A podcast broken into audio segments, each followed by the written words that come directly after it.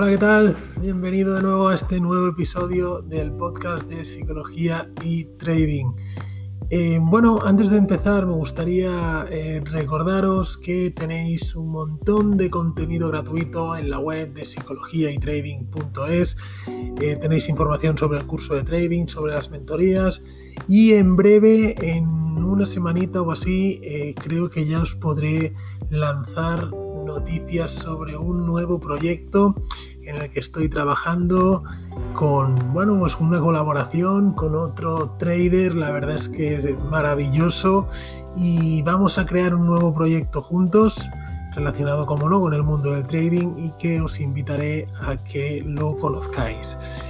Bueno, ya vamos con el capítulo de hoy, ya vamos con el capítulo del mobile trading. ¿Qué es el mobile trading? Bueno, pues eh, trading con el móvil, ¿no? Simplificándolo un poco. Y es que cada vez estamos más interconectados unos a otros, ¿no? La inmediatez es algo que prima en nuestra sociedad y lo que nos lleva a ser cada vez más impulsivos en muchas facetas de, de nuestra vida incluso las compras, ¿no? ¿Cuántos de vosotros no habéis pensado en, no, necesito algo, entras al móvil directo a Amazon, pum, lo compras dos minutos, ya lo tienes comprado, ¿no? La toma de decisiones, la satisfacción de necesidades. Quiero saber algo, pum, abro el móvil, Google y ya lo tengo toda la información que quiero, ¿no? Bueno, pues obviamente los smartphones son los que tienen gran parte de culpa todo eso. Y estoy seguro que ya no podrías vivir, no podríamos vivir, ¿no? Ya con el sin, nuestro, móvil y sin, nuestra conexión a Internet. ¿Por qué digo todo esto? Bueno, pues eh, el hecho de tener eh, la palma de tu mano acceder a los gráficos, a cualquier mercado del planeta en cualquier momento, desde cualquier lugar, solo con tu móvil, eh, hace que se ponga muy de moda esto que se llama como mobile trading. ¿no? Entonces, ¿Por qué no me gusta el mobile trading? ¿Por qué no me gusta?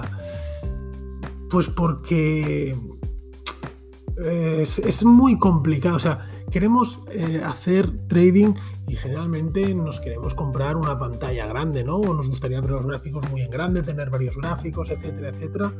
Y luego nos ponemos con una mini pantallita a hacer trading.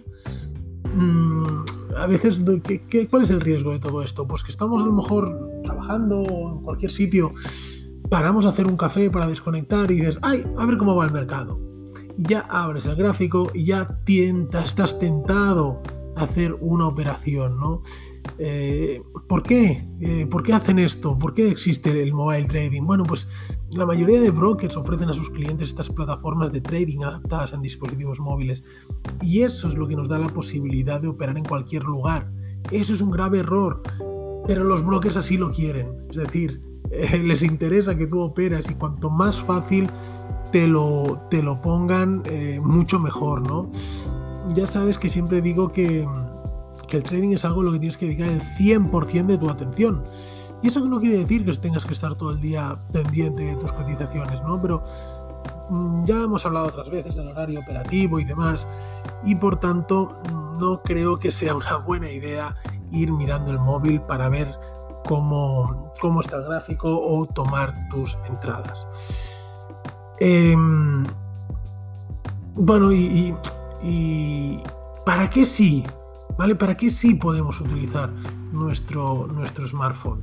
Bueno, pues nuestro smartphone lo podemos hacer, eh, lo podemos utilizar con una función consultiva. Es decir, oye, eh, tenemos una operación tipo swing, la tenemos abierta, nos vamos de viaje, no podemos acceder a nuestro ordenador personal. Eh, queremos gestionar la posición que ya tenemos abierta. Queremos ir colocando nuestro stop debajo del último mínimo. Queremos ver si es momento de cerrar o no. Vale, de acuerdo. Siempre y cuando eh, esté dentro de tu plan de trading. Es decir, si tu plan de trading dice que tú tienes que mirar la cotización cada, no sé, cuatro horas, porque operas un gráfico de cuatro horas a lo mejor y no estás en casa, pues lo miras por el móvil. Perfecto. Pero de ahí hacer una sesión de scalping con el móvil, pues como comprenderás la diferencia es bastante eh, grande. ¿no? Em, es muy habitual, cada vez lo hace más gente y, este, en este capítulo simplemente quiero recomendarte que no lo hagas. Em, esto no quiere decir que no funcione, ¿eh? ojo, cuidado, a mucha gente, a muchos de vosotros quizá os funciona, pues me alegro y maravilloso. Pero los que, los que no, también podéis hacer una estadística. ¿Cuántas operaciones abiertas por vuestro smartphone han salido bien y cuántas no? No es, es algo que mm, no es que aparte es muy aleatorio. ¿Por qué? Porque cuando te pones en el mercado, te pones en el, al mercado cuando bajas a tomar el café. No es ni horario operativo ni es nada, ¿no? Simplemente es ese momento.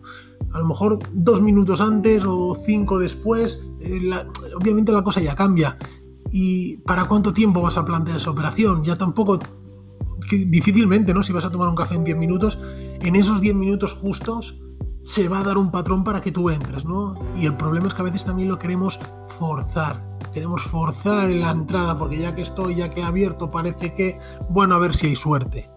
Y todo eso es lo que debemos eh, olvidar, ¿vale? Como resumen, Trading desde el móvil, sí, siempre y cuando sea una eh, acción consultiva. Y si no tienes eh, ordenador y tienes que hacer siempre trading desde el móvil, pues oye, perfecto, no, hay ningún problema, entiéndeme. Eh, el problema está cuando utilizamos el móvil para hacer trading en horas que no tenemos que hacer trading, porque eso nos lleva a la sobreoperativa y nos lleva, bueno, pues a todas esas cosas que ya sabemos, que hemos hablado en muchas ocasiones y que tenemos que corregir.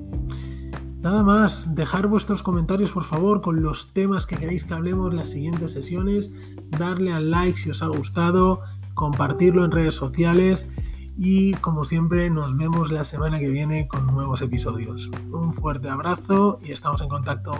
Chao.